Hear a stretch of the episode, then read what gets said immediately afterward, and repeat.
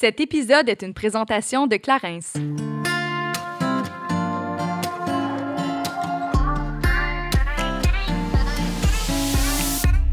Salut, ici Juliane. Et Kate, et on vous souhaite la bienvenue sur notre podcast Génération Sidechick où nous allons démystifier la réalité des femmes de notre génération. Cette folle décennie qu'est la trentaine, c'est avec humour et aucune censure que nous et nos invités allons vous révéler des faits croustillants de notre vie privée. Alors servez-vous un verre et restez à l'écoute. Cheers!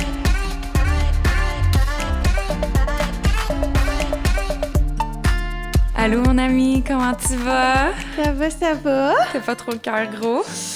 Ben oui, en fait, euh, on enregistre la journée du départ de George. Il est parti ce matin euh, à 6 heures. Non, ben en fait, l'avion est à 8 heures. Je suis allée le déposer à, à l'aéroport à 6 heures.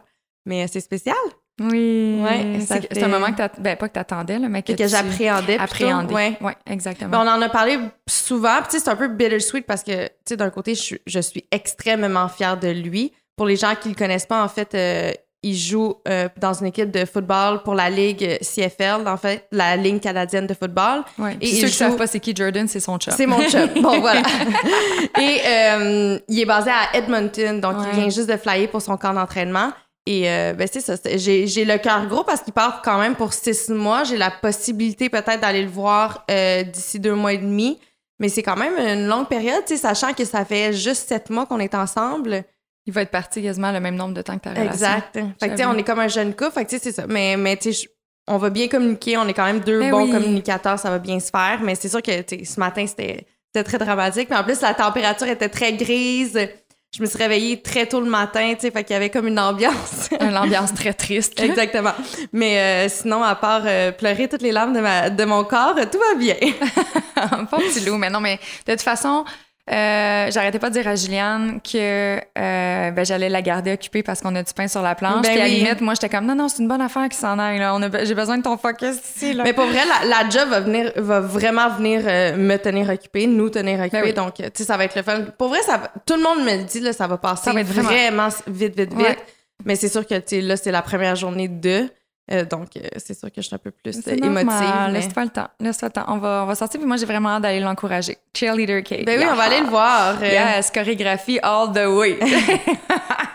J'adore ça. Mais sinon, toi, comment se déroule ta semaine? Ça va très bien. J'ai euh, honnêtement, ça- cette semaine, je vais super bien. J'ai fait euh, plein de choses pour moi. Je prends beaucoup de temps pour moi depuis que je suis séparée aussi. Tu sais, j'ai tendance à, à mettre de côté beaucoup quand je suis en relation. Fait que là, on dirait que de retrouver mon 24 heures à moi, Mhm. ça fait du bien.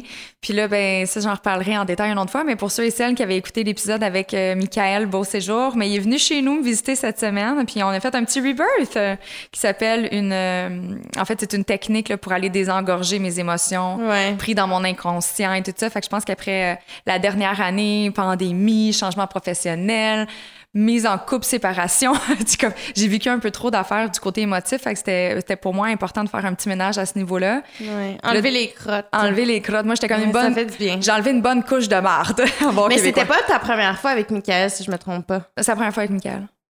Ah, mais t'avais déjà fait des rebirths. En groupe.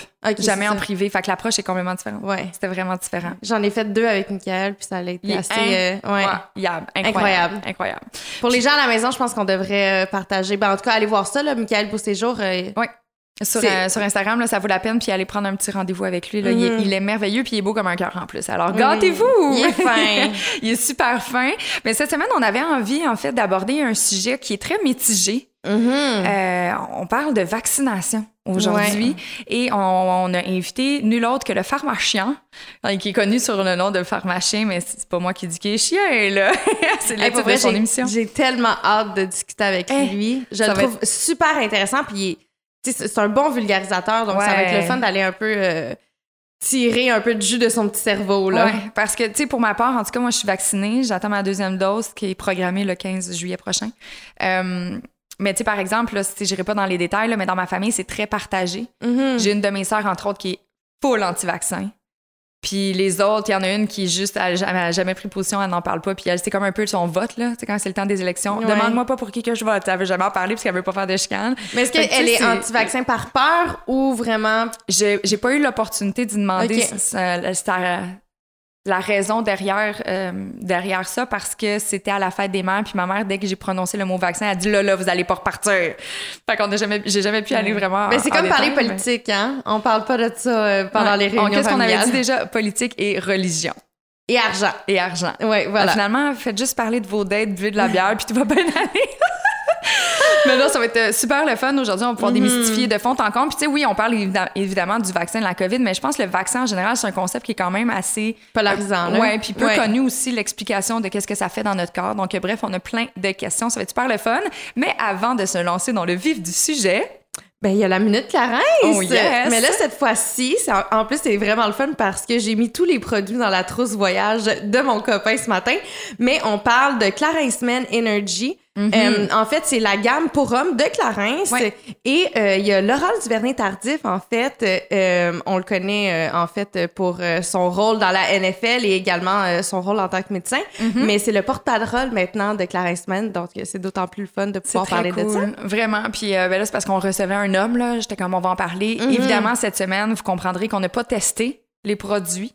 parce que Non, mais je vais demander à, je vais demander à ça. bientôt. Mais c'est des produits qu'on qu'on connaît quand même, qui ont des belles propriétés. Ça a été lancé seulement au 1er juin dernier, fait que c'est tout nouveau, c'est super le fun. Puis là, on voulait parler vraiment du duo soins pour hommes, euh, parce que je trouve que nos hommes prennent pas assez soin d'eux, on va se le dire. Là. Comme ça, je pense que c'est dur des fois, on dirait de rentrer justement des produits dans leur trousse euh, de cosmétiques. Mais c'est du temps de la routine qui ont pas à- qui sont qui sont pas habitués à incorporer, ouais, tu sais. ouais. Exactement. Donc, d'abord, ben, c'est le, le gel énergisant. Mm-hmm. Euh, parce que ce qui est le fun, puis c'est bien véhiculé sur la, la- la page de Clarins sur leur site Internet, là, mais il y a vraiment une différence dans la composition de la peau d'un homme versus une femme.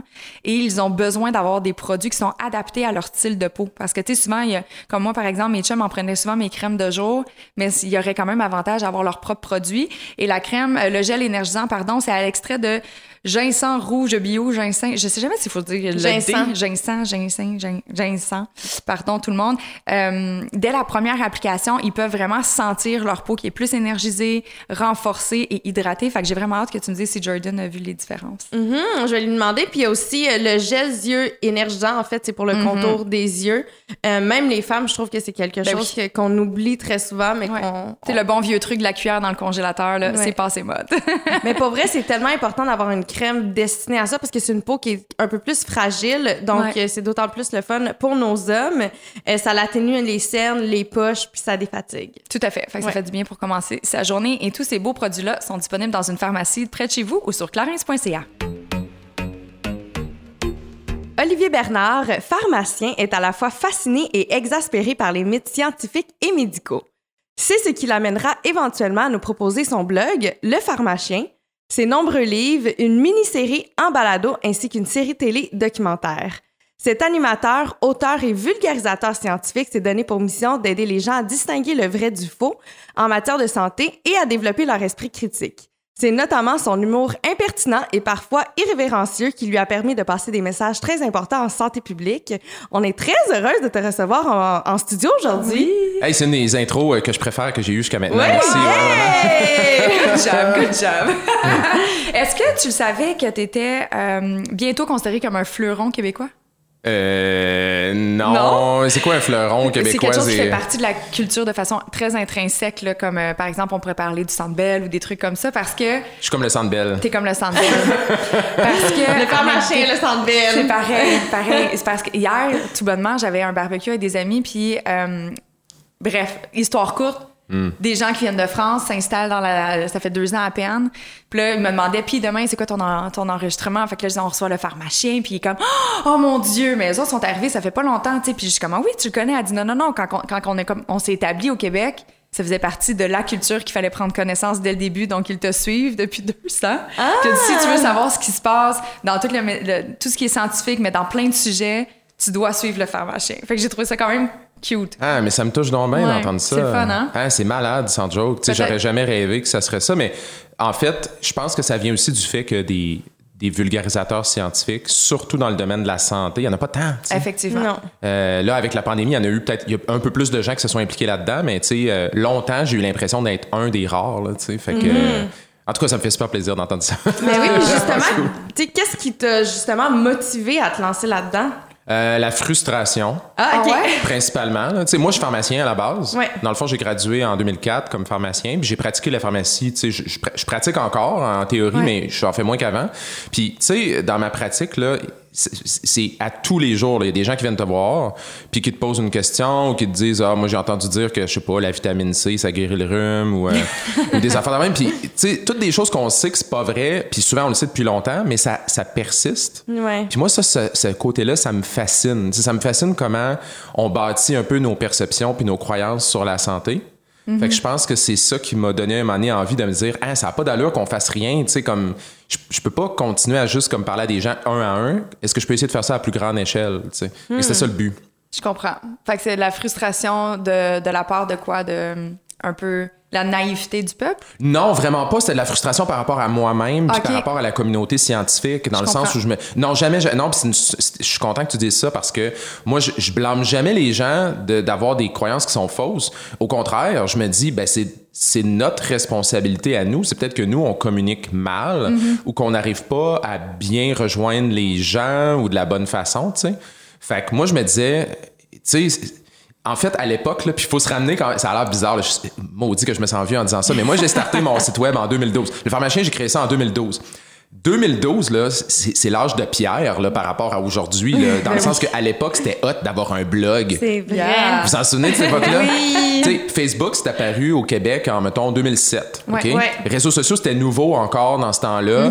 Moi, j'ai j'ai été un des premiers, on va dire, professionnels de la santé à avoir un blog, à beaucoup, beaucoup, beaucoup utiliser les réseaux sociaux. Tu sais, tout ça, c'était nouveau. Donc, pour moi, c'était comme une nouvelle niche que j'exploitais, tu sais. Ouais. Fait que moi, ça a été ma façon de me dire, est-ce qu'on peut utiliser ces outils-là qui sont à notre disposition pour essayer de rejoindre les gens? Aujourd'hui, on prend ça pour acquis, mais dans le temps, c'était quand même assez euh, edgy, là, tu sais. Quand même assez edgy. Mais qu'est-ce qu'on pourrait dire aux gens? Parce qu'admettons, moi, ma perception, c'est que même euh, dans votre métier, c'est quand même pas tout, tout blanc et noir. Pas tout le monde a la même opinion, tu sais. Dans mon métier, tu veux dire pharmacien ou en sciences en général? En ou, euh? sciences, en général. Ah non, vraiment pas. On, on chicane tout le temps, en fait, les scientifiques. C'est, euh, tu sais, je vais vous donner un exemple. Moi, je viens du milieu de la recherche à la base. J'ai été pharmacien, mais après, j'ai fait de la recherche en, en génétique, puis dans, dans un laboratoire. Puis euh, c'est drôle parce que en, en, en recherche, là, tu vas dans des congrès scientifiques, tu sais, puis tout le monde se chicane. C'est vraiment là, comme il y a une personne qui va présenter pendant une demi-heure sa scène, puis après ça, là, il se fait comme rentrer dedans, mais solide, là, par un paquet de monde qui viennent au micro poser des affaires. Puis des fois, le monde n'est pas fin, là. Les autres scientifiques, des fois, sont pas fins.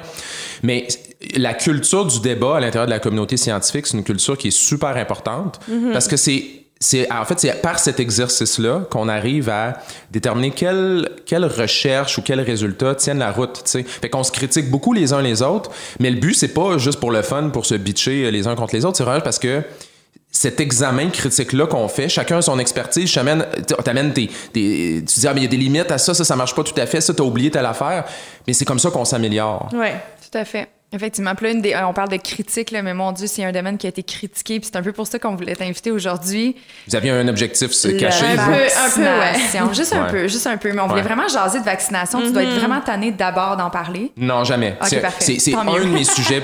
Non, non, c'est un de mes Tant sujets parce qu'on va en préférés. parler pendant une heure. Good, non, tu sais. On peut, s'écarter. C'est Mais- un de mes combats principaux là, Ouais. de, de- de tous les sujets là, que j'ai. Tu sais, j'ai des sujets fétiches Mhm. préférés.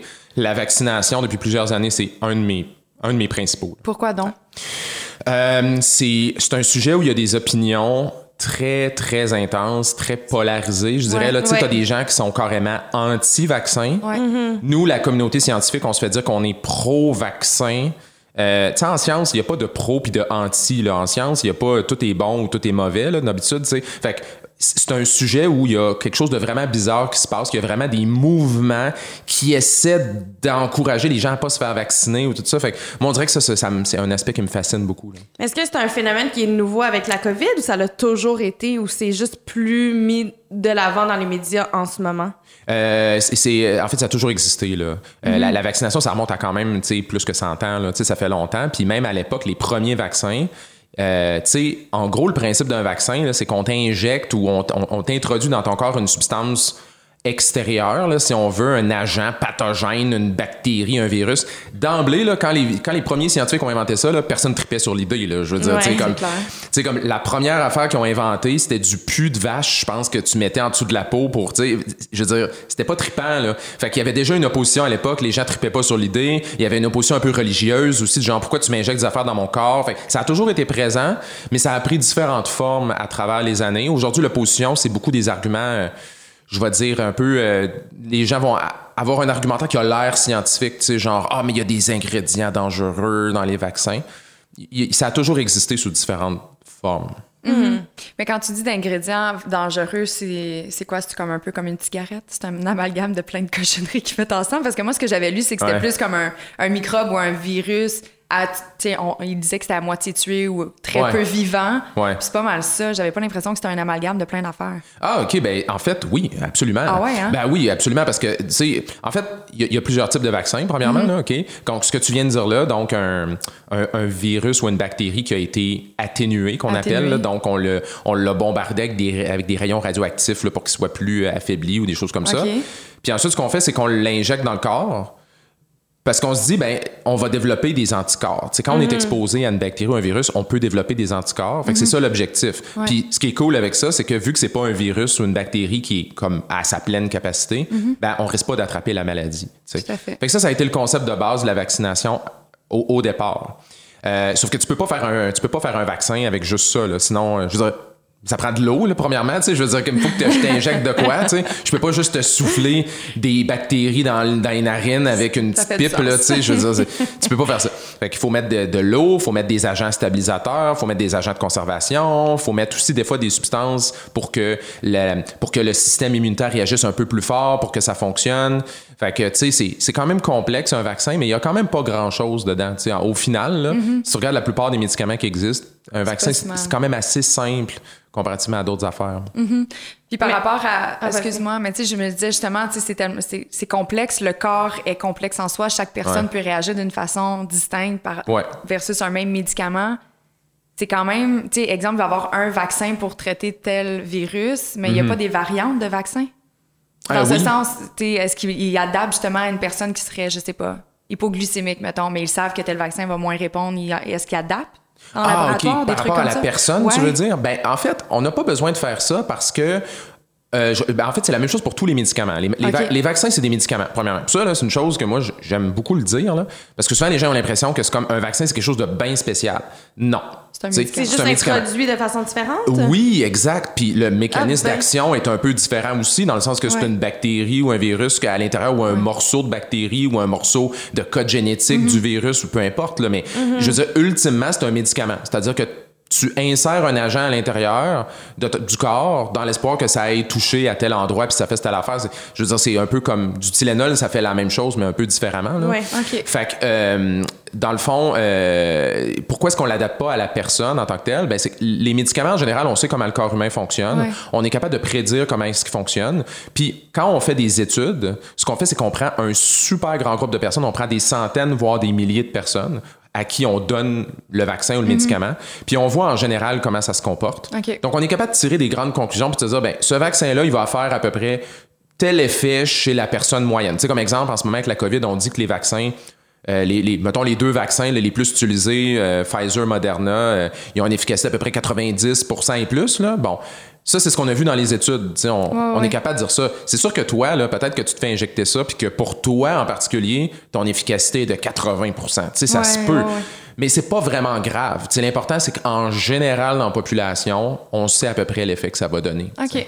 Mais est-ce qu'il y a un protocole de mise en place avant sa mise en marché? Tu sais, en voulant dire, avant de distribuer, j'imagine qu'il y a des tests à faire, il y a des... Ouais, vraiment. Est-ce que vous utilisez des poulets?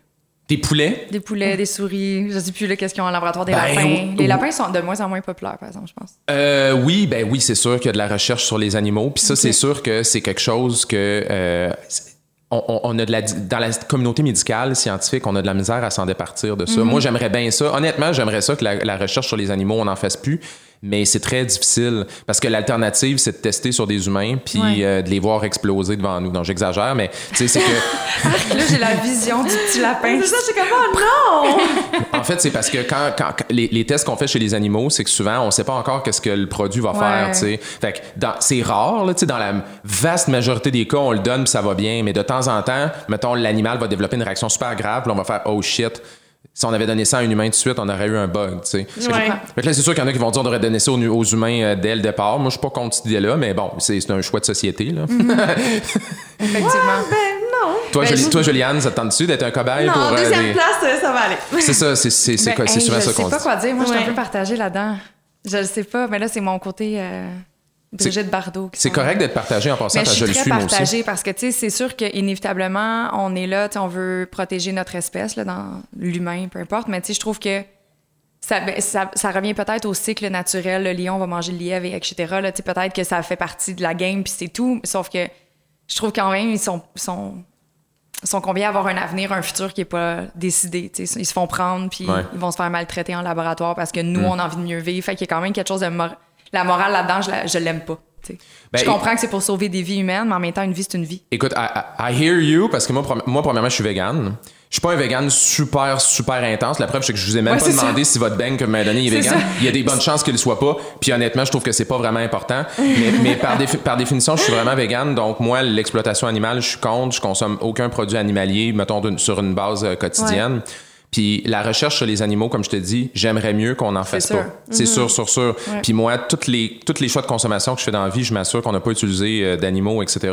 Mais il reste que la recherche scientifique en ce moment, il y a bien des affaires qu'on n'a pas le choix de passer par les animaux. Puis Mm-hmm. si, si on décidait collectivement qu'à un moment donné, on arrête de les utiliser, ben, il faudrait quand même qu'on accepte que ça va être des humains qui vont être les cobayes. Puis ça, pour être bien honnête, là, je pense pas que l'humanité va prendre cette Ouais. décision-là. Non, clairement. Non. Ce serait quoi l'autre alternative potentielle là, dans un monde scientifique où tout est possible? Ce serait de créer des clones humains puis les utiliser sans leur conscience? Ben, il y a d'autres choses qu'on fait qui sont pas aussi intenses que ça, parce que ça, ça a l'air de Matrix un peu, là, mais... euh, J'adorerais ma vision en ce moment. Ben, en fait, ouais, ben, en- il y, a- d'autres choses qu'on fait par contre, là, tu sais, je veux dire, il y a quand même des protocoles là, en place pour que, premièrement, les animaux soient quand même traités d'une manière qui est considérée éthique. Il faut qu'il y ait des comités d'éthique qui passent là-dessus. Tu sais, c'est quand même très hautement réglementé, là, hautement Ouais. réglementé. Tu peux pas juste pogner un lapin puis dire, euh, ah ah ah, aujourd'hui c'est ton tour. Tu peux pas faire ça. Puis aussi, euh, il y a aussi des modèles informatiques de plus en plus qui sont utilisés pour essayer de prédire, tu sais, des algorithmes qui vont essayer de Ouais. prédire comment comment est-ce qu'une personne pourrait réagir à ça. Mais la réalité, c'est qu'il n'y a rien de ça qui est parfait. Ouais. Je pense qu'au final, on n'aura pas le choix que ça soit une combinaison de toutes ces affaires-là. Puis il faut pas oublier que nous, les humains, on est aussi des cobayes. Parce que après les animaux, il y a les humains. Tout à fait. Ouais. Puis là, il y, a des, il y a des stades de recherche que pour un vaccin, exemple, il faut faire des études de phase 1, 2, 3. Puis là, c'est des milliers de personnes qui se font tester. Puis je veux dire, il y a- il y, a du monde, des fois, qui meurt dans des, dans des études cliniques. C'est déjà arrivé. C'est rare, mais ça- c'est déjà arrivé. Fait que on est pas mal tous cobayes, là, à notre façon. À un là. certain point. Ouais. Puis même encore une fois, comme tu l'as dit, il peut y avoir des, des gens qui vont réagir d'une façon complètement opposée aux attentes, puis Ouais. ça fait partie de la game d'être cobaye, finalement. En Ouais. voulant dire, moi, j'ai même une de mes amies qui s'est faite vacciner quand elle avait à peu près 15 ans. euh, puis elle a été paralysée par la suite pendant trois mois. Puis finalement, tu sais, est en parfaite santé, là, mais tu sais, on sait jamais comment on peut réagir aussi à un vaccin. Tu J'imagine que même après avoir été testé en laboratoire, ben, il peut quand même avoir des failles. Ben oui, puis ça, c'est un. Je suis content qu'on parle de ça parce que c'est.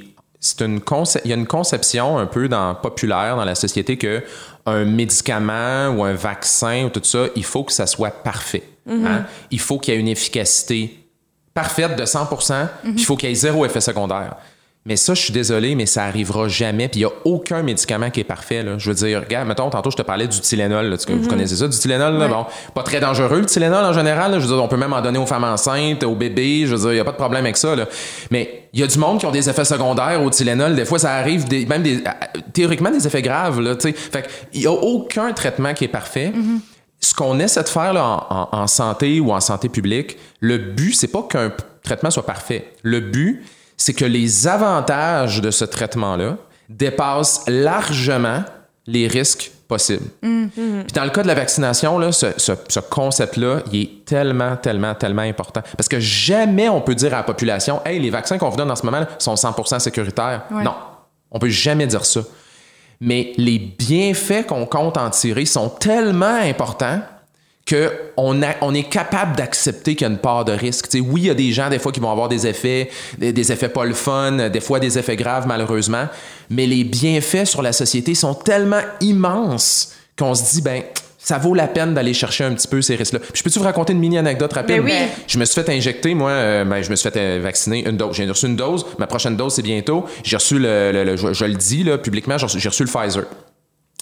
Mon, j'ai eu un effet secondaire rare euh, au vaccin. Ah ouais? ok? Je me suis fait injecter dans le bras gauche et j'ai fait ce qu'on appelle des fasciculations. ok? C'est un, c'est un effet neurologique. ok? En fait, c'est un mélange d'un effet musculaire neurologique. là. Donc, c'est que mes muscles dans mon bras ont twitché, tu sais, qui ont fait comme des petits twitch. là. Tu sais, quand t'as un muscle qui saute, là, ouais, ben moi, là, j'ai trois, quatre muscles dans mon bras qui ont, qui ont sauté comme ça pendant un mois de temps.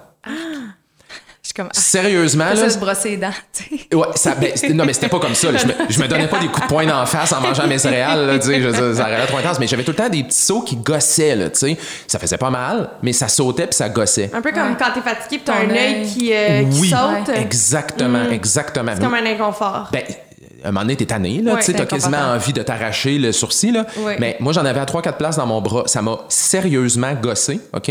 Puis après, c'est parti. Bon.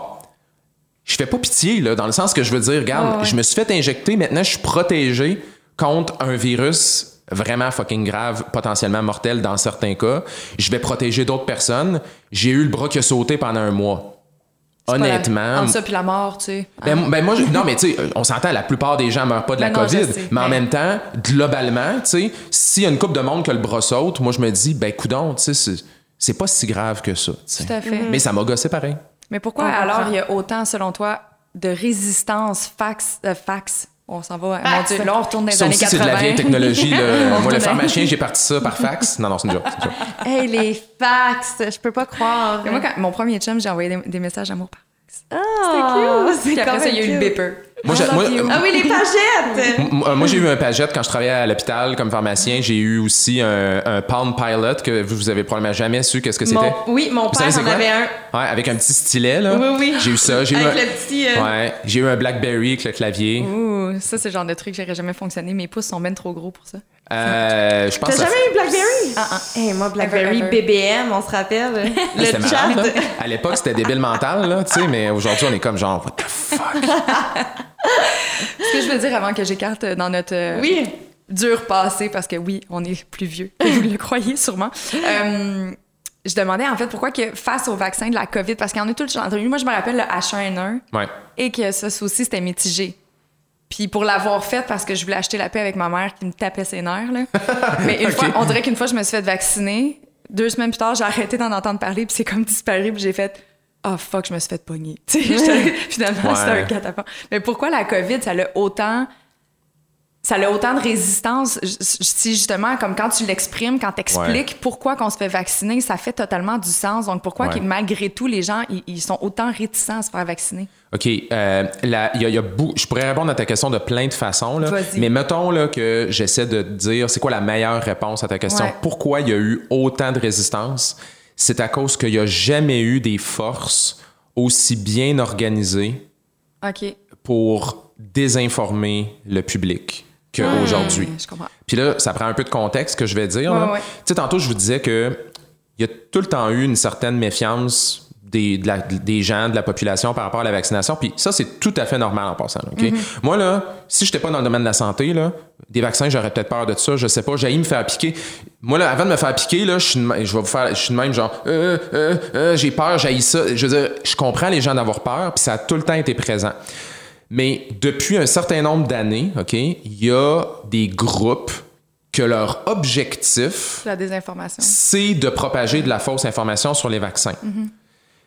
Ces Et on s'entend qu'avec les réseaux sociaux en ce moment, ça se promène très rapidement. oui, puis d'ailleurs, ces groupes-là, leur stratégie principale dans les dernières années, ça a été d'utiliser les réseaux sociaux pour propager leur message. Et ces groupes-là, croyez-le ou non, sont très bien organisés et très bien financés. Puis ça, quand je le dis, les gens sont comme Ah, pourquoi est-ce que du monde voudrait comme il y, a- il y a de l'argent à faire avec être anti-vaccin. Il y a beaucoup d'argent à faire avec être anti-vaccin. Est-ce que tu peux expliquer? Ouais, comment? Oui, je peux expliquer ça. OK? Je vais vous donner deux exemples. Je vais vous donner un exemple ancien, puis je vais vous donner un exemple récent, juste pour vous dire que ça a tout le temps été la même affaire. OK? Dans les années 90, il y a eu une étude qui était sortie à un Pas moment tant donné. ancien que ça, là. Arrête de me niaiser. Ben, les années 90, Je suis née en là. 90. 90, là, on avait encore des VHS en passant. Si, si on peut continuer à citer des vieilles Là, technologies. je viens d'avoir un choc. Je suis comme, t'es né en 80.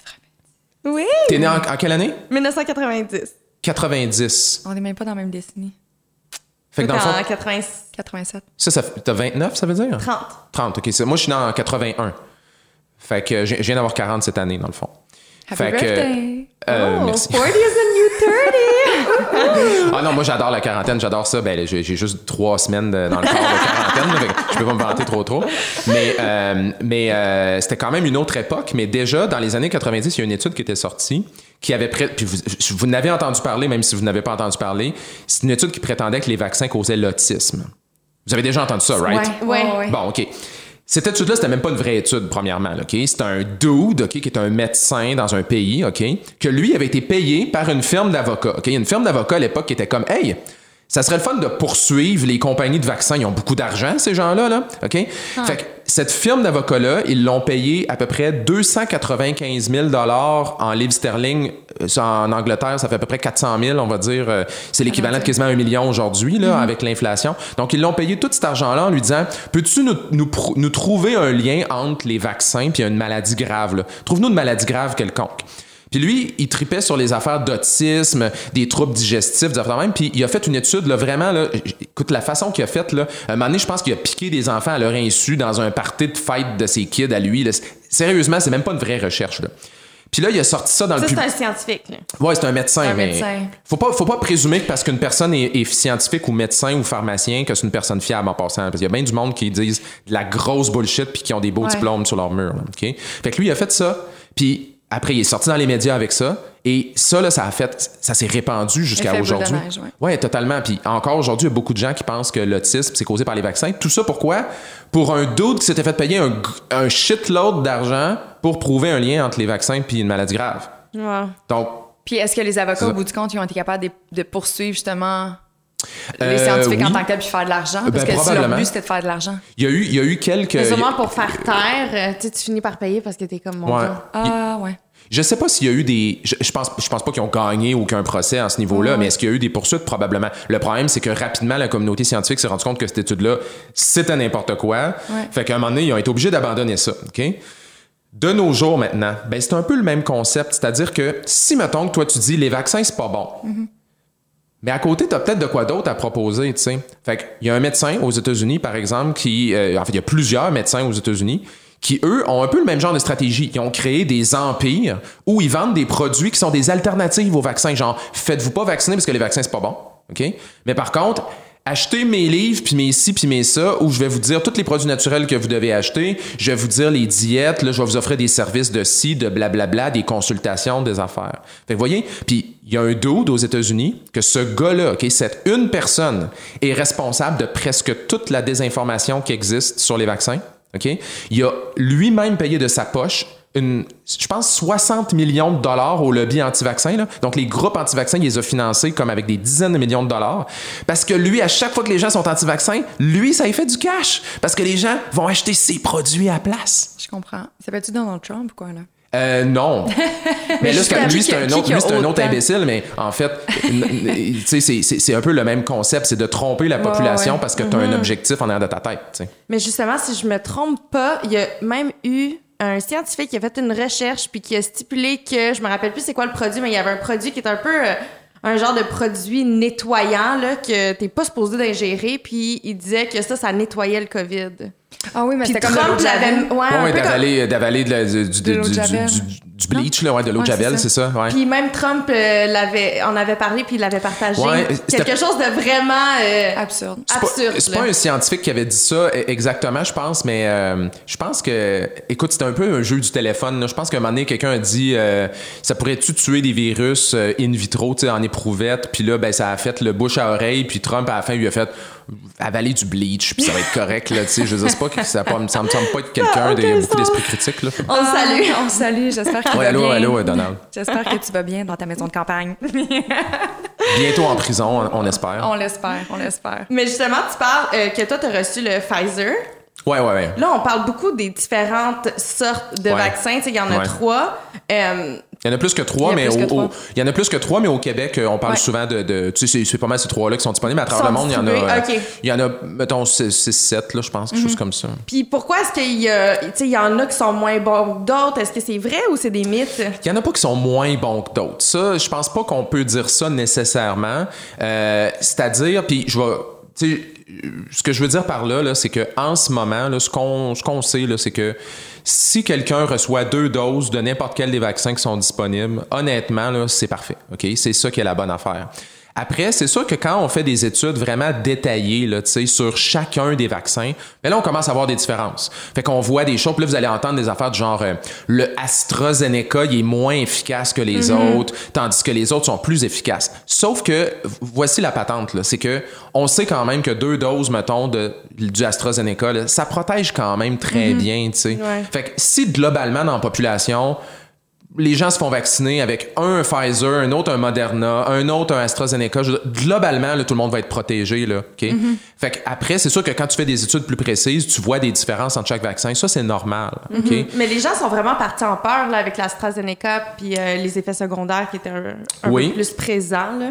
Oui, puis c'est important. C'est important de faire ça. La, la, la- sais-tu quoi la différence dans ce cas-ci? La différence, là, c'est que toutes les discussions qu'on a eues à propos de quel vaccin qu'il faut donner, quand, euh, est-ce qu'il y a des effets secondaires, ben, tout ça, normalement, ce travail-là, là, on le fait sur plusieurs années. Ouais. OK? Et là, on a été obligé de faire tout ce travail-là sur un an. Donc, c'est comme prends cinq ans de nouvelles ou cinq ans de décisions sur, euh, une- euh, sur des- de la vaccination, ramène tout ça sur une coupe de mois, là. C'est sûr que ça fait beaucoup d'informations à prendre d'un seul coup. Tandis que pour quelqu'un comme moi ou qui est dans, dans un autre domaine de la santé, on est habitué qu'il y ait des, des changements comme ça. Tu sais, que maintenant, un vaccin, on le donne. Maintenant, on fait Ah non, celui-là, finalement, il est un peu moins efficace. On va passer à un autre. Ah non, celui-là, il y a un effet secondaire. Non, l'autre, il n'y en a pas. OK, on va passer à l'autre. Tout ça, c'est 100 normal. C'est juste que là, ça se fait tellement rapidement que le monde écoute ça. Il est comme Mais voyons, ça bouge donc bien vite, leurs affaires. Ils sont donc bien pas bons. C'est donc bien pas crédible. Non, c'est juste que c'est comme tellement. Concentré. Ben, c'est tellement concentré sur une coupe de mois que ça a l'air overwhelming, mais pour nous, c'est juste normal. Normal. Tu sais, ouais, c'est ça. Tout à fait. Puis parlant de concentré, il y a tellement de gens qui comprennent pas pourquoi que, par exemple, aux États-Unis, ils ont le droit, justement, là, je me rappelle plus c'est quoi le nom des sortes des vaccins, mais eux, c'était deux doses concentrées en une shot. Puis Ouais. nous, on a eu, on a besoin de deux shots de vaccin. Ouais, en ouais, ça. québécois. Ouais. Mais pourquoi, en fait, c'est-tu juste parce qu'ils se sont pas parlé dans les laboratoires puis ils ont pas communiqué la façon de faire? Tu sais, pourquoi nous, on, c'est aussi Ouais. compliqué puis avoir deux doses de vaccin puis eux, ils en ont une puis merci, bonsoir? Ben écoute, en fait, ça, là, ça ramène à la question que Juliane m'a posée, qui était la première question, je pense, c'est est-ce que vous êtes tout le temps d'accord dans le domaine de la Ouais, science? c'est ça. OK? Je comprends.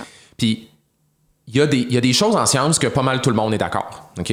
C'est des affaires là, que, sur quoi on travaille depuis super longtemps. OK? Dans la communauté scientifique, là, c'est 99,999% qui sont des gens qui sont d'accord, tu sais. Mais des affaires qui sont nouvelles, tu sais, OK? Des affaires que ça fait pas longtemps qu'on travaille dessus. C'est sûr qu'il y a, mettons, un groupe qui va dire, nous, on pense telle chose, non, nous, on pense quelque chose d'un peu différent, OK? Donc, dans ce cas-ci, c'est exactement ça qui s'est passé. C'est que, en ce moment, on n'a pas toutes les études qu'il nous faudrait pour être capable d'avoir des réponses certaines.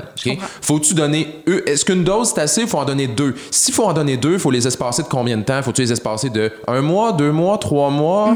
Euh, vrai. C'est-tu important de donner deux fois la même... sais, Faut-tu donner deux doses du même vaccin ou ben tu peux avoir une shot d'Astra puis une shot de Pfizer? Toutes ces réponses-là, on va les avoir un jour, mais en ce moment, on les a pas. Ce qui fait que chaque pays a un- un, Protocole. ben, un protocole, oui, qui est décidé par un groupe de scientifiques. OK? Comme ici au Canada, on a le, le, le Comité national sur l'immunisation, genre. Donc, eux, c'est un groupe d'experts qui disent, ben, nous, on a regardé ce qu'on a jusqu'à maintenant.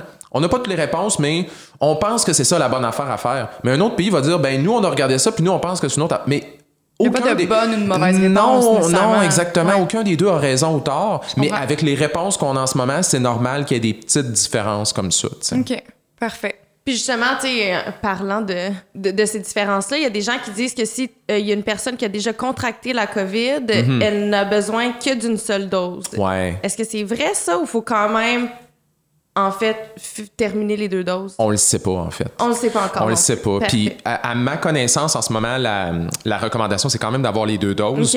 Mais la deuxième dose, ils vont attendre plus longtemps. OK? Puis, encore un autre bon exemple que peut-être que dans certains pays, ils font non, non, non, t'as eu la COVID, on va te donner tes deux doses, puis tant pis, là, tu sais. Puis nous, ici, on est comme, ben, t'as eu. une- La raison en l'air de ça, c'est que. Mettons que toi, Juliane, t'attrapes la COVID, OK? T'as Ton- créé les anticorps? Ben, en fait, peut-être. C'est plate hein, comme réponse, mais la réalité, c'est qu'encore là, faut faire des études vraiment compliquées pour savoir ça. Est-ce que tu vas développer des anticorps? Si oui, quelle quantité? Pendant combien de temps? Parce que mettons que tu développes des anticorps, mais que trois mois plus tard, t'en as plus. OK? Mais à ce moment-là, c'est quand même une bonne idée de te redonner une, une autre, une autre dose de vaccin. Puis ce qu'on a vu au début de la pandémie, c'est que la- les anticorps qu'on développe par rapport avec juste la maladie, ça semble pas être super durable dans le temps. Ben, je sais pas si vous vous souvenez, là, ça a l'air d'une autre, ça a l'air d'une autre vie quasiment, mais au début de la pandémie, là, il y a du monde qui disait Ah, on n'a rien qu'à attendre, là, puis on va bâtir une immunité collective. Sais, Vous souvenez-vous de ça? On va bon. tout le pogner, puis après, tout va Oui. bien aller. oui, exactement. Il y a plein de monde qui disait ça. Il y a même un pays, la Suède, qui ont fait un gamble. Ils ont fait un gamble carrément en disant nous, on pense que c'est ça qu'il faut faire. Fait qu'ils ont, ils se sont pas confinés pratiquement pas. Ils ont pas mis de mesures sanitaires pratiquement. Ils ont pas porté de masque, nanana. Puis après, ils l'ont regretté amèrement parce que la vérité, c'est que justement, on bâtit pas un pool. on n'en bâtit pas assez d'anticorps. Du moins, on n'est pas capable de les garder assez longtemps juste avec la maladie. Ce qui fait que non, elle se bâtira pas l'immunité collective. Puis ça, il y a encore du monde qui pense ça aujourd'hui. J'ai vu du monde s'obstiner sur Internet il y a 3-4 jours qui disait encore ça.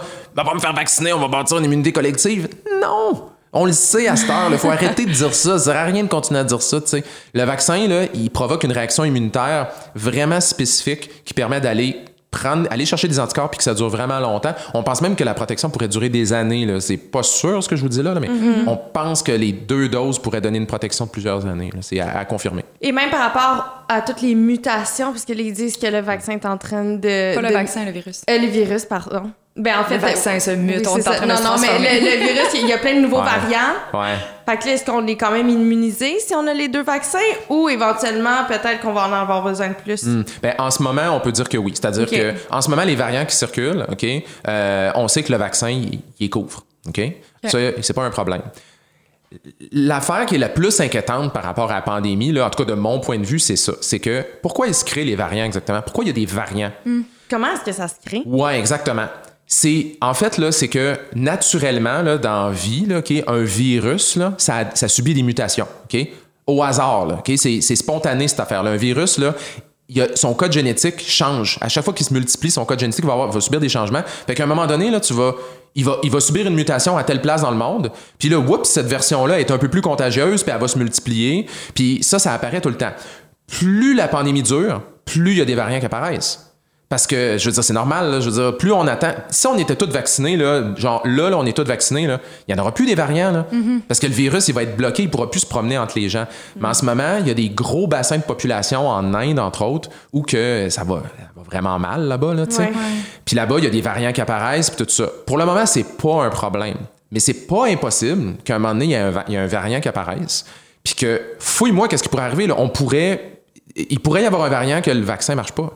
Ça pourrait arriver. Puis moi, je suis optimiste, là, je, je ne pense pas que c'est ça le scénario qui va arriver. Mais pour moi, c'est l'argument le plus convaincant pour dire qu'il faut se faire vacciner rapidement parce Ouais. que plus on attend, plus il y a des chances qu'il y ait des nouveaux variants qui apparaissent. Puis à un moment donné, là, hey, vous imaginez-vous s'il sortait un variant, là, puis que le vaccin marche pas? Ça, on est obligé de recommencer. qu'on est obligé de recommencer à zéro. On recommencerait pas à zéro parce que dans le fond, là, je pense qu'on catch la pandémie, puis il y a comme euh, toute une ouais. éducation populaire qui s'est faite, Ouais, nanana, mais on repartirait quand même avec un 2-3 ans encore. Ouais. Qui veut ça? Absolument personne. Non. Mais je pense pas qu'on repartirait à zéro dans ce sens euh, du, du point de vue scientifique, mais tu sais, les gens sont plus que tannés. tu sais. Oui, ils comprennent ce qu'ils, doivent faire, mais est-ce Ouais. qu'ils vont vraiment le faire? Parce Tout le que là, monde il y a l'épuisement psychologique qui vient avec. C'est là où je pense que c'est le plus grand enjeu. Mais Ben c'est oui. l'effet yo-yo aussi, Ouais. tu sais, juste euh, le relâchement qu'il y a eu l'été dernier, puis après le reconfinement, puis là, le relâchement tranquillement, puis là, si on se fait reconfiner encore, ça commence à, Ah, vous à avez- être un peu épuisant. Vous avez tellement raison. Les gens aiment les directives claires. Tu sais, Tu sais, la santé publique, là, leur job est pas facile. hein, parce que la santé publique, là, leur objectif, c'est de, de proposer des solutions qui vont améliorer la santé de la population, puis que les gens vont suivre ces recommandations-là. Et ça, là, suivre les recommandations, c'est tough, OK? Fait que quand, là, à un moment donné, ça change à tous les mois ou même à toutes les deux semaines ou des dananas, puis quand c'est bien compliqué, là, sais, comme les fameuses zones rouges, jaunes, Ouais. orange, si, ça, c'est vraiment compliqué. Mais ça, là, c'est la pire affaire que tu peux faire en santé publique. Puis je blâme pas la santé publique. Là, ils ont fait ex- Moi, je trouve qu'ils ont fait une super bonne job. Mais c'est le pire scénario parce que, comme tu dis, il y a un effet yo-yo que c'est comme vous pouvez, vous pouvez plus. Vous pouvez, vous pouvez plus. Ah, non, non. Pourquoi vous faites à l'affaire? Pourquoi vous mettez un couvre-feu? Ben, parce qu'on pense que c'est peut-être la bonne chose à faire. Ah, finalement, c'était pas la bonne chose. à- Tu sais, je veux dire. En ce moment, là, si jamais on devait recommencer de zéro, là, moi, là, je suspecte fortement qu'il y a plein de monde qui ferait fuck off. Je lâche tout ça. Il n'y en a plus de distanciation, il n'y a plus de masque, il n'y a plus de ci, puis il n'y a plus de ça. Là, on serait vraiment dans le trouble. On serait dans la Ouais. rébellion totale. là. Mais justement, moi, je serais curieuse de savoir c'est quoi ta position face. euh, ben, en fait, est-ce que tu penses que le gouvernement québécois a bien géré la crise? Ouais, totalement. Ouais. Ouais, puis c'est pas parfait. là. Je veux dire, comment est-ce qu'on pourrait espérer la perfection Ben non, dans quelque chose qui est dans inconnu. une crise qu'on n'a jamais connue dans Ouais. notre génération de santé publique? Je veux dire, comment est-ce on peut pas s'attendre à la perfection. Fait qu'il y a des critiques qui sont justifiées. Il y a des choses qui ont été faites qui auraient pas dû être faites Ouais. comme ça. Puis non, non, non. Bon. Mais globalement, ils ont- moi, moi, personnellement, je trouve qu'ils ont super bien géré ça. ouais. Mais tu sais, dans- c'est comme n'importe quoi. Tu sais, on dirait- je trouve que, encore une fois, c'est un peu comme un médecin où les gens voient le gouvernement comme s'il n'y avait pas le droit à l'erreur, mais il reste que c'est ce qu'on a vécu dans la dernière année, c'est comme avoir un enfant pour la première fois. C'est de laisser erreur. Ton enfant, tu te dis, OK, il faudrait que tu fasses telle, telle chose pour qu'il dorme la nuit puis faire ses nuits de façon complète. Tu vas l'essayer avec lui, ça marchera pas, tu vas essayer autre chose. Mais tu sais, avec la pandémie, il a fallu qu'il fasse un peu de laisser-erreur aussi parce qu'il savait pas du tout à quoi il faisait face. Là. Ouais. Je trouve que les gens, ils ont été très, très sévères. Puis à la limite, ça reste des humains, là. C'est pas des robots en nous autres, là. Fait que, tu sais, Ouais. Je pense que... En tout cas, bref, moi, Ouais. j'ai... Mais je peux quand même comprendre leur la... travail. Mais je peux quand même comprendre la population qui tu sais il y a du monde tu sais, qui ont perdu leur emploi, que Ben oui. financièrement ça a Ah. été plus difficile, tu sais. Je lève la main. Exactement, tu sais, Mais fait pourtant, je peux ça m'empêche pas de- Ouais. Mais je peux comprendre la frustration, tu sais si admettons tu as des enfants à ta charge, puis là tu as de la misère à arriver parce qu'il se passe tout, tu sais. Ouais. Je peux comprendre qu'il y a une certaine frustration. 100 tu sais. totalement. Mais tu sais, puis je dis ça, puis même moi, là, il y a des jours que j'étais comme, aïe, je taboute, tu sais, ça a pris un an et quelques avant que je vois mes parents. Je les ai vus euh, dernièrement parce que j'attendais qu'ils aient leurs deux doses de vaccin, tu sais. Ouais. Fait que ça a été dur pour moi, puis je voyais d'autres personnes qui respectaient pas, puis je suis comme, en même temps, moi, j'ai pas le choix parce que mes parents sont pas en bonne santé. Fait que là, je suis comme, tabarnak, c'est fâchant, tu sais, mais, gars, it is what it is. Puis, Ouais. tu sais, c'est, qu'est-ce que tu veux que je fasse, tu sais, c'est- c'est pas. À la limite, tu sais, je suis comme peut-être que là, ça va raccourcir le temps dans l'année que je les vois, mais si ça peut me permettre de les avoir avec moi encore une couple d'années. Ouais. Ben Mais oui. je suis vraiment d'accord avec vous. Je pense que les gens ont été très savants envers le gouvernement parce qu'effectivement, tout le monde souffrait, chacun Ouais. à sa façon. Puis il y a Ouais. pas, moi, je trouve qu'il n'y a pas une souffrance non plus. Faut pas, faut pas comme faire une compétition de Qui souffre genre, ah ouais, toi, tu trouves ça tough à moi, là, j'ai perdu ma job. Tu sais, c'est comme, on a tous trouvé ça tough d'une Ouais. manière ou d'une autre à notre échelle. Puis tu sais, c'est, on est toutes tannés, on est critiques. Puis je sais pas si vous l'avez remarqué aussi, là, parce que vous deux, je pense que vous êtes beaucoup, tu sais, vous, vous avez une présence importante sur les réseaux sociaux. Puis il y a un climat qui s'est installé, là, qui Une, une tension. il y a une tension, les gens Ouais. sont à vif. Moi, je l'ai remarqué là, dans la dernière année, parce que j'ai fait beaucoup, beaucoup, j'ai produit beaucoup de contenu sur la pandémie. Puis dans les derniers mois, là, le monde est à fleur de peau. Là. Tu dis une petite affaire du genre. euh, tu dis une petite affaire de travers, là, puis le monde est, devient un peu agressif. Puis Ouais. j'essaie d'être, d'être empathique par rapport à ça, puis de me dire, ben moi aussi, il y a des moments où j'ai pas mal pogné les nerfs puis pété ma coche, Ouais. tu sais. Fait que je, je pense qu'il faut être empathique envers, mettons, le gouvernement, ils ont fait une bonne job, mais je pense aussi qu'il faut comprendre effectivement la population. Ben oui. Effectivement. Mais qu'est-ce qui pourrait expliquer justement tu sais, le- le- l'espèce de relâchement complet qu'on peut euh, apercevoir dans plusieurs États aux États-Unis? Ouais. Puis nous, en fait, tu sais, puis eux sont quasiment retournés à une vie normale. J'ai une de mes amies qui habite en Floride depuis Ouais. six mois. Puis en fait, en Floride, ça fait longtemps que c'est quasiment normal. non, mais il y a, a plus de ma... Non, je mais veux pas pointer personne du doigt, mais j'étais là en 100%. novembre, puis c'était assez le bordel. mais elle prend l'avion à travers les États-Unis, puis il n'y a pas de masque. non. là, C'est... Ah oui, ça, je savais pas, par exemple. Ouais, Ouais, à c'est l'aéroport. C'est très bizarre. Puis là, il y a nous ici, au Canada, tu sais, qui, qui ont encore des mesures sanitaires assez, euh, assez fortes là, qui sont mises en place. Fait que, tu sais, Ouais. je me demande... Pourtant, c'est nos voisins. Je pense que les États-Unis, un problème qu'ils ont eu, puis je- je sais pas si c'est le seul exemple dans le monde, mais définitivement, là, dans 10 ans, quand on va. Parce que cette pandémie-là, on s'entend, on va en parler pendant toute notre vie, là, nous Ben trois, oui. puis tout le monde, OK? Moi, je suis vraiment, vraiment contente de enfin dire mes enfants, quand ils vont avoir leur cours en histoire, Ouais. je vais faire partie du livre. Oui. je suis vraiment excitée. Ouais, exact. C'est vrai, parce que nous, on n'a pas eu. euh, On n'a pas eu la, la- la- la Deuxième Guerre mondiale Hey, ou nous, des on a choses eu comme le 11 ça. septembre on a eu le ça. 11 septembre. D'ailleurs, ça, ça a défini un peu notre génération, Ouais, je pense. vrai. Mais là, maintenant, on a la pandémie, tu sais. Puis je pense que, on, on le sait pas encore, mais moi, à mon avis, en rétrospective, quand on va regarder ça dans les livres d'histoire, Mhm. je pense que les États-Unis vont vraiment faire figure un peu à part dans le monde. Je pense qu'ils vont être vraiment très différents parce que eux, ils ont beaucoup politisé la question Ouais. euh, par rapport à la pandémie, qui était une question scientifique. hein. Tu sais, je veux dire, tu fais face à un virus, là, OK? Un virus. On a beaucoup de connaissances sur les virus sur comment ils se propagent, comment Mhm. ils infectent. Puis on a beaucoup de connaissances sur comment combattre les virus avec la vaccination et autres. Aux États-Unis, là, ce qu'ils ont décidé de faire, puis c'était Trump à l'époque, là, eux, ils ont décidé de faire non, non, non, non, c'est pas une question scientifique, c'est une question politique. Tu sais, si tu votes pour tel parti, ben, tu crois pas au masque, puis tu penses que le virus a été créé en laboratoire. Puis si tu votes pour un autre parti, ben, tu penses que c'est vrai. Ça, là, ça a été une erreur monumentale qui a été faite. Puis nous, au Canada, on n'a pas eu ça. Puis il n'y a pas eu ça dans la plupart des pays. Ouais. La plupart des pays, les gens ont fait, mais c'est pas une question politique, c'est une question scientifique, puis on va juste suivre les mesures. Là-bas, ça a été comme, toi, tu votes pour qui? Tu votes républicain? Ha ha, OK, fait que pas de masque.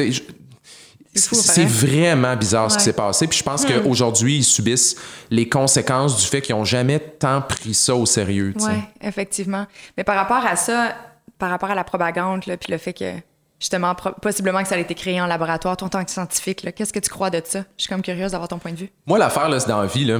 C'est que je suis prêt à croire à bien des affaires. Je suis prêt à croire que les pyramides d'Égypte ont été créées par des extraterrestres. tu sais. Je suis prêt à croire à n'importe quoi en autant que tu as au moins un semblant de preuve que c'est vrai. tu sais. Ouais.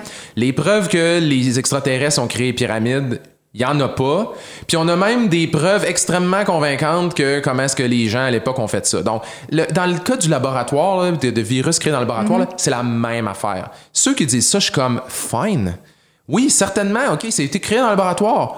Montre-moi tes preuves. Mais on n'en a pas, c'est juste basé sur un feeling. Ah, OK. Maintenant, quelle, quelle, quelle preuve qu'on a que ça a été transféré d'espèces animales, probablement des chauves-souris, ensuite en passant par un autre animal vers l'humain, comme toutes les maladies infectieuses. Tout, c'est comme ça que ça part. C'est tout le temps de même que ça part. Dans un marché, je veux dire, ça, là, ça arrive over and over and over. Ça fait à peu près 20 ans que des experts nous disent qu'on on est en, en, en, en ligne directe vers une grande pandémie Ouais. mondiale. Tu sais, je veux dire, c'est la même affaire, là. OK? Ceux qui disent que ça a été créé en laboratoire, preuve aucune. Ceux qui disent que ça s'est passé comme ça se passe tout le temps, des tonnes de preuves. Fait que moi, c'est juste comme, regarde, arrêtez de baser vos impressions sur juste vos feelings, là. Ouais. Puis amenez-moi un semblant de Pas preuve. que l'instinct féminin, hein, faut pas... euh, non, pas- mais c'est vrai que ça a apporté son lot de propagande con- Ben oui. conspirationniste. là. Tu sais, Il y avait même Oui. le- que le vaccin, c'était pour nous mettre un GPS dans le bras. Un GPS, une puce, euh, une, Mhm. une thérapie génique là, qui va apparemment modifier notre ADN. Puis ça, c'est complètement farfelu. En passant, un vaccin pourrait pas modifier ton ADN. Ça, c'est ça, c'est un manque complet de compréhension de comment est-ce que la génétique fonctionne. Mais encore là, puis je ramène à ce quelque chose que je disais tantôt, je ne blâme pas les gens de croire à ça parce que il y a des forces très, très, très puissantes qui sont liguées contre la population pour les faire croire à ça. OK? Puis il y a aussi eu des groupes qui se sont donnés comme mission de lutter contre. On en a vu des gens qui marchent dans la rue, puis il y a des leaders là-dedans. là. Il y a des gens qui ont dit Moi, là, ma- dans la prochaine année, ma mission, ça va être de genre convaincre les gens de pas porter un masque. Faut-tu que tu sois loser, pareil, je m'excuse, vous pourrez le couper ce bout-là si c'est trop controversé. Non, non, on va mais. Faut-tu que tu sois loser dans la vie pour que tu dises, moi, mon but, là, c'est d'empêcher les gens de porter un masque? Laisse donc faire les gens ce qu'ils veulent. Genre, arrête donc, là. Genre. Puis eux, ils, eux, ils ramènent tout le temps ça. Ils disent, non, non, non, c'est, c'est ma liberté à moi, c'est ma liberté, mon choix. Excuse dude, là, mais tu vis pas dans le milieu de la forêt comme un ermite, là. On vit en société, là.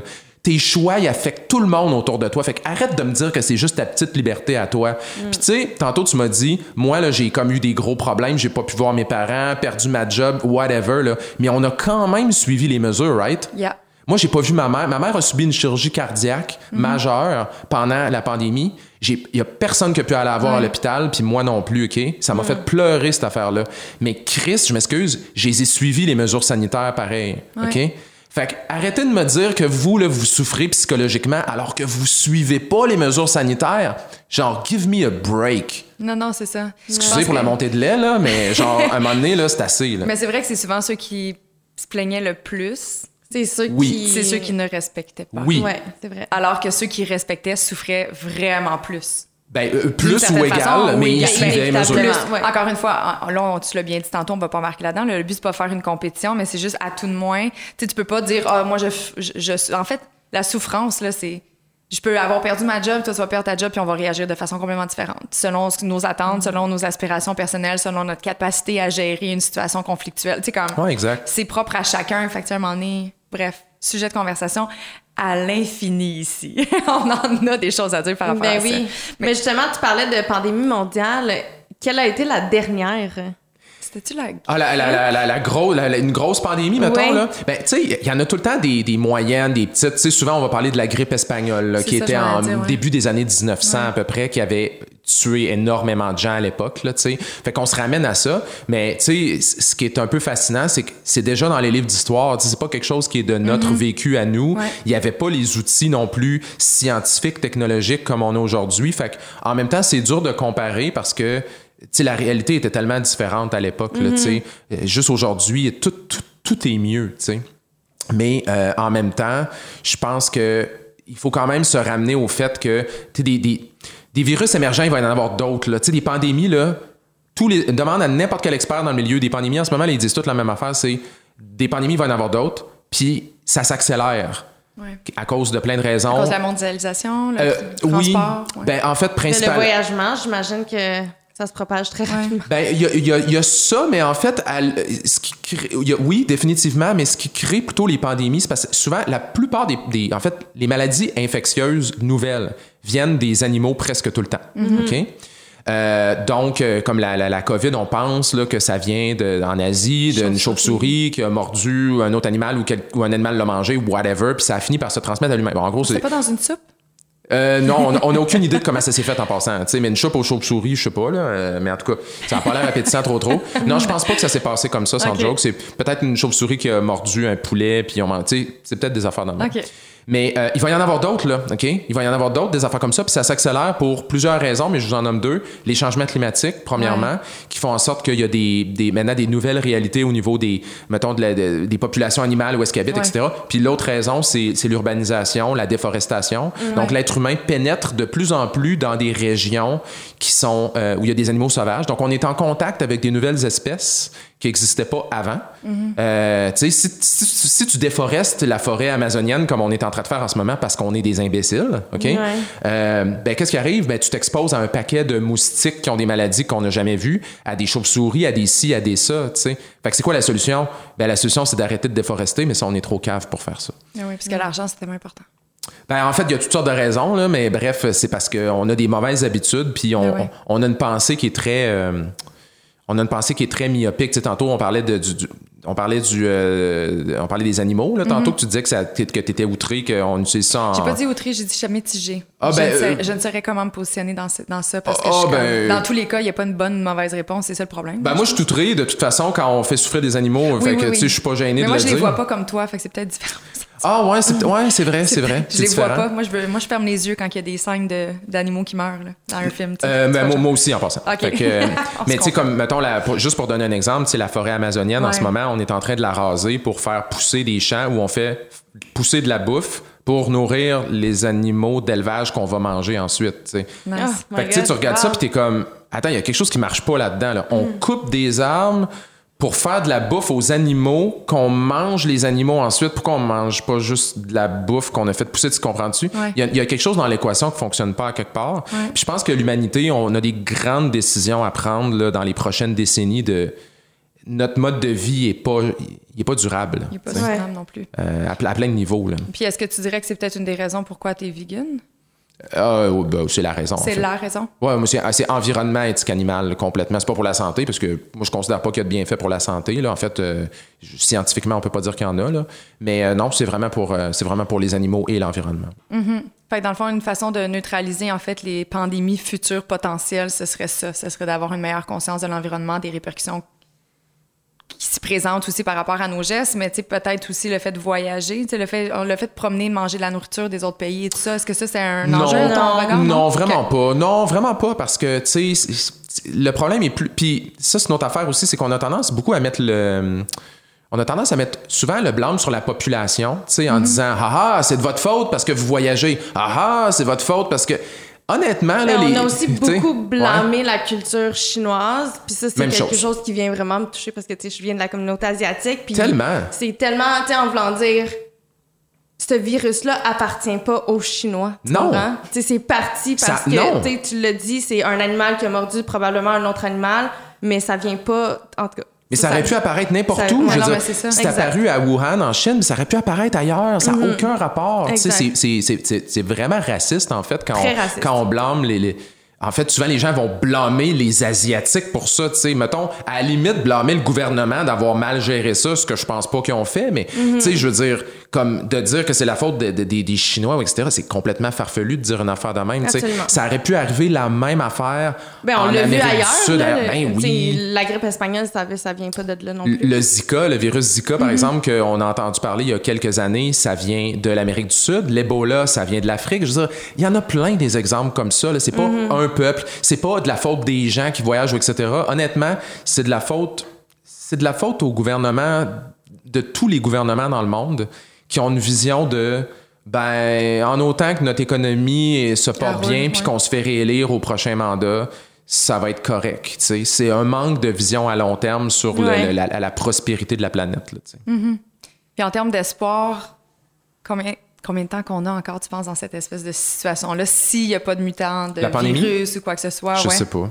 Je sais pas. Moi, là, quand j'ai. euh, tu sais, quand, quand la pandémie a starté, là, je sais pas pour vous autres, là, mais moi, quand ça a starté, on, on se disait, ma, ma blonde puis moi, on se disait, euh, bon, on en a pour un, un mois, tu sais, trois semaines, un mois. Vous vous en souvenez, là, la première oui. semaine, quand ils ont. Moi, je pensais même pas que ça allait franchir la frontière. Ouais. Tu sais, quand. Juliane et moi, on était aux 4 cartes, 5 à 7. Puis là, ils venaient d'annoncer pandémie mondiale. Puis, puis on était, oh, ouh, tu sais, On était ce qui se dans passe. notre On, est- mais on bulle. comprenait pas vraiment ce qui se Non, c'est- passait. C'est pas, tu sais, de notre génération, Ouais. de notre vécu, on en a. Puis la On semaine d'après, je me suis toujours souvenue, on était ensemble je- aux 4 cartes en train de festoyer un bon, tu sais, un bon 5 à 7.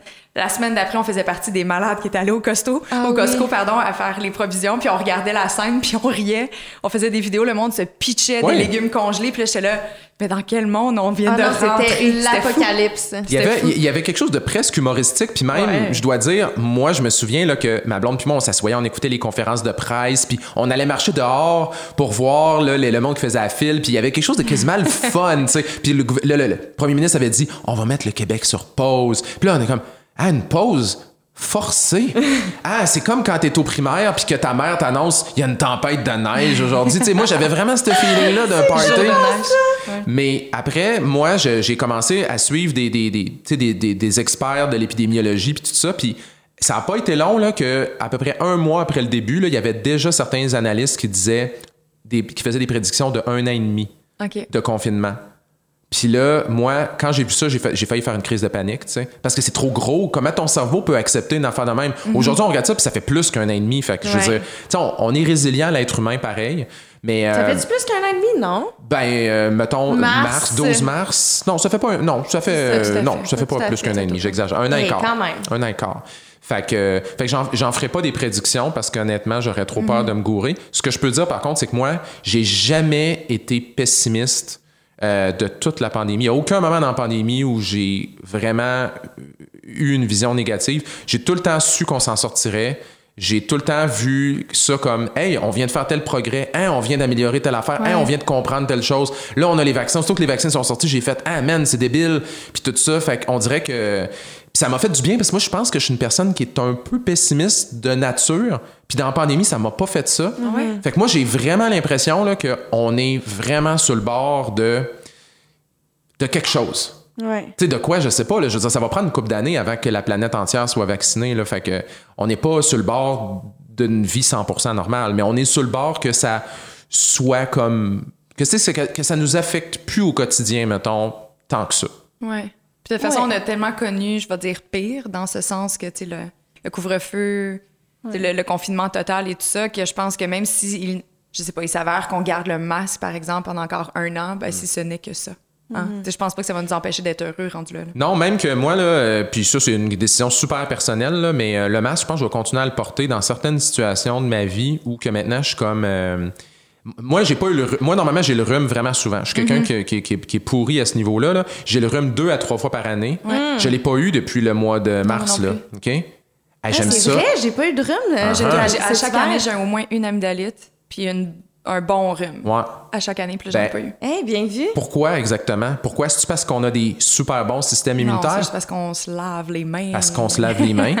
Puis aussi, On porte le masque. on porte le masque dans certains endroits. Ouais. Ben, moi, là, puis chacun fera ce qu'il veut, là, mais moi, je pense qu'à l'avenir, je vais prendre le métro avec un masque. Peut-être que dans un an, je vais dire autre chose, là. mais j'y songe très sérieusement. Puis de, de me laver les mains bien plus souvent, Euh, j'étais allé au cinéma cette, euh, cette semaine, en fait, hier. J'étais allé au cinéma hier. C'était trippant. C'était comme, ah, on est dans le cinéma, nanana. Puis au Elle cinéma. t'a dit mon cinéma, puis j'ai l'odeur de popcorn. Ah non, je sais, il y, a- il y a quelque chose hein, associé à ça. Puis euh, j'étais allé voir le film La parfaite victime, aller voir ça, c'était écœurant. Ah oui, Puis, je veux aller le voir. Ouais, c'est super bon. Puis euh, quand t'es assis, t'es assis, sur ton siège, t'as le droit d'enlever ton masque, tu sais. Mais il y avait quand même du monde proche de nous. Il y avait pas tant de monde dans la salle, mais veux pas, il y a du monde proche. Mais moi, j'ai gardé mon masque tout le film, tu sais. Puis je me suis surpris à faire ça. J'étais pas obligé de le faire. Je l'ai fait. Puis, tu sais, je, je juge pas les gens qui l'ont pas fait. Pantoute, là, je parle de moi ici. Oh, là. oui. Moi, j'étais comme, ah, on dirait que, tu sais, je, je, je sais pas, dans ce contexte-là. Fait que, on Mais verra. c'est tellement correct. Tu sais, c'est un, rendu là, c'est- ça devient un choix personnel. là. Ben, va, va au Japon, là, puis le monde porte des masques presque tout le temps. Ils en portent en avion, Ouais, ils en portent ci, ils en portent ça. et tout ouais. ça, ouais. Ben, à cause de plein de raisons. Donc, je me dis, peut-être que ça va être un nouvel élément culturel qu'on va se dire, ben, dans tel contexte, peut-être que c'est correct, Ouais. dans d'autres, pas correct. Puis ceux qui veulent pas le faire, ben, ils le feront pas, puis c'est bien correct aussi. Puis à la limite, quitte à ce que ça soit les grosses journées d'hiver froides, là. Cette année, il y a personne qui a eu le bout du nez gelé. Oh. C'est cute, Kate! Tu portais un masque dehors euh, à, euh, à moins 40? Ben honnêtement, les peu de fois que j'avais à sortir dehors, c'est Ouais. sûr pour promener mon chien, non, mais tu sais les fois où j'allais chercher par exemple un café ou quoi que ce soit, Ouais, tu sais, ouais. je, le mettais parce que je suis dans un multiporte, donc je porte mon masque dans les corridors, ascenseurs Ouais. et tout ça. Puis le temps de me rendre au café, je l'enle- je l'enlevais juste pas. Moi, c'est pareil. Je vais à l'épicerie au coin de la rue, là, puis euh, tu sais, je me dis, je vais pas comment mettre mon masque. euh, Puis en plus, tu te mets les mains en face en ça. faisant ça. Non, je, je- je- Ouais. je suis comme toi. Fait que je fais partie de ces gens-là qui n'ont pas eu le bout du nez gelé. Merci tellement. Merci énormément. Puis euh, sur un, un élan de positivisme, euh, qu'est-ce qu'on peut te souhaiter pour la prochaine année? Euh, Qu'est-ce qu'on peut me souhaiter pour la prochaine année? Euh, pas grand-chose, honnêtement. Moi, je me je suis tellement chanceux dans la vie. J'ai, j'ai une blonde que j'aime plus que tout au monde. J'ai mon chien que je tripe sur lui. J'ai... hum, Je fais de la vulgarisation que ça me passionne. Euh, non, honnêtement... une Mustang euh, décapotable avec la crise de la, quarantaine? une Mustang décapotable? Non, j'aimerais... Moi, mon rêve, c'est d'avoir une voiture électrique. Honnêtement, euh, ce serait plus ça que je voudrais, mais... On va te souhaiter une voiture électrique alors. souhaite- ouais, pourquoi pas, garde, good, OK, parfait. Ça sera ça pour 2021. Merci. Tellement. Vraiment, c'est fun. Ciao. Encore un épisode super éducatif. J'en ai tellement appris. C'est fou, hein? Moi, je le voudrais avec moi là, à toutes mes soupers. Toutes les semaines, à en apprendre un petit peu plus. Il y a Mais tellement fun parce d'informations. que pour quelqu'un au collet blanc, ben, il, il apporte pas les sujets de la même façon. Sais. Fait que c'est d'autant plus facile de, de- de se faire éponger par ces- cette, cette information-là parce que c'est apporté d'une façon un peu plus. euh, de, comment que je peux dire? Pour Ben, je monsieur, pense que madame, c'est plus accessible. Ouais, plus accessible. C'est plus que je accessible, tout à fait. Fait que non, mais effectivement, mais c'est ça son métier maintenant. Il vulgarise euh, l'information qui est scientifique. Ben, juste si on fait des lectures, parfois on peut s'y perdre avec des termes qu'on connaît pas. Fait que Mm-hmm. c'est vraiment le fun de, de l'avoir à notre, à notre portée dans notre, euh, dans notre contenu et également ben, à la télé. On peut le retrouver un peu partout. Et là, il nous a donné son livre. Mm-hmm. Oui! J'ai vraiment hâte de lire. Ça va être vraiment le fun. Puis il y a plein d'illustrations, ça a l'air super facile à lire, donc euh, j'ai vraiment hâte de, de m'y mettre. Ouais, honnêtement, je sais pas pourquoi, mais quand il me, tu me diras, je sais pas si tu étais fan, mais quand il m'a remis son livre tantôt, j'ai comme un petit sentiment d'excitation, comme quand je recevais mon livre des petits débrouillards. Mais ça, Puis il nous a fait une petite dédicace. c'est vraiment cool. C'est vraiment Peut-être cool. qu'on va vous en faire tirer un. Juliane et moi, on, a- on va le lire, mais on va peut-être en le faire tirer. Qui sait, ce serait cool. Ça serait le... ben, je suis sûre concours. que plusieurs d'entre vous à la maison, vous aimeriez ça. Là. 100 Ouais, c'est- des livres qui sont faciles à lire puis vraiment le fun. Et éducatif. Super Hein, éducatif. on n'a Ouais. jamais trop d'informations. On voudrait prendre le temps de remercier notre présentateur Clarence pour euh, cet épisode cette semaine et merci également à un partenaire qu'on a en studio que vous ne voyez pas présentement, mais qui est Long McQuaid, qui nous a fourni l'équipement qui nous permet ben, d'enregistrer notre belle voix langoureuse.